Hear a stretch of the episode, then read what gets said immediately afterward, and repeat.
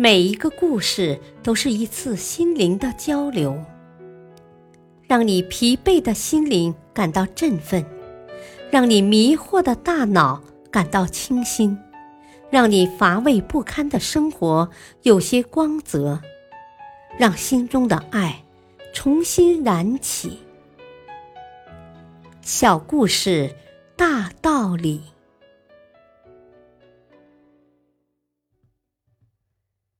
事业篇：一次冒险的交换。多年以前，在美国某个小镇上，有一天来了一位年迈的乡下医师。他在拴好了马车之后，悄悄走进了一家药房的后门。啊，我年轻的朋友，你对我的药水是否感兴趣？啊，是不错。不过，配方柜台的后面，这位老医师与一位年轻店员还在低声交谈。他们显然已经聊了一段时间。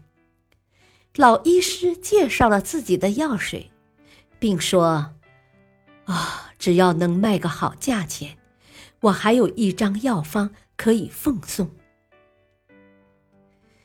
可我所有的积蓄也只有几百美元。年轻店员坦诚地说：“我想看看你的样品，可以吗？”老医师没说什么，从药店走了出去，来到他的马车前，并从车上取出一只老式的大药壶和一把木质的板子。用来在壶里搅拌的，然后老医师把它们放在了药店的后面。他缓缓地说：“啊，自己看吧，我年轻的朋友，还有什么疑惑都一起说出来好了。”那位年轻的店员在仔细的检查了药壶里的液体之后，便从自己的内衣袋中。取出一卷钞票，递给医师。啊，这是我的全部积蓄，都在这里了。年轻店员说：“啊，真是个不错的价格。”老医师笑着说道。很显然，他很满足。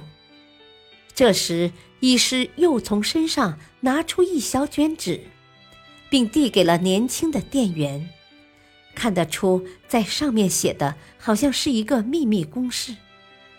那上面的公式和文字，记载着配置这旧药壶里的液体的方法。老医师看上去显得很兴奋，显然他为自己那一套物品在当时卖了五百美元的大价钱而高兴。在他看来，年轻店员冒了很大的风险。毕竟，他把所有的储蓄都花在这一小卷纸和一只旧壶上了。但事后，在现在看来，这一旧药壶里的液体所拥有的价值，应高达当时一个皇帝的赎金。可在当时，几乎所有的人，包括年轻店员和老医师，都不知道。这壶里流出来的黑色药水，竟会在以后如此的值钱。后来，年轻店员更不曾想到的是，当他把一种新成分与秘密公式的配方混合以后，奇迹开始了，药水缔造成了举世风靡的饮料，然后又慢慢的。逐渐形成了一个庞大的帝国——可口可乐公司。现在，帝国不仅雇佣了与陆军同样多的职员，而且影响波及世界各地。而这个帝国的所有人，就是当年的那个年轻店员阿萨·坎德勒。大道理。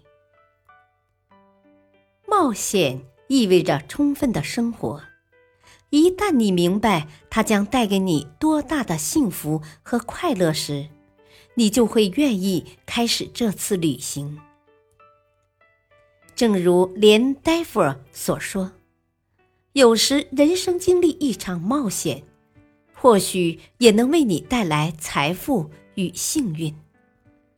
要懂得不怕输，未必能赢，但想赢就一定不能怕输的道理。”勇敢的迎接和战胜风险，才可能获得成功。感谢收听，下期播讲泥人过河。敬请收听，再会。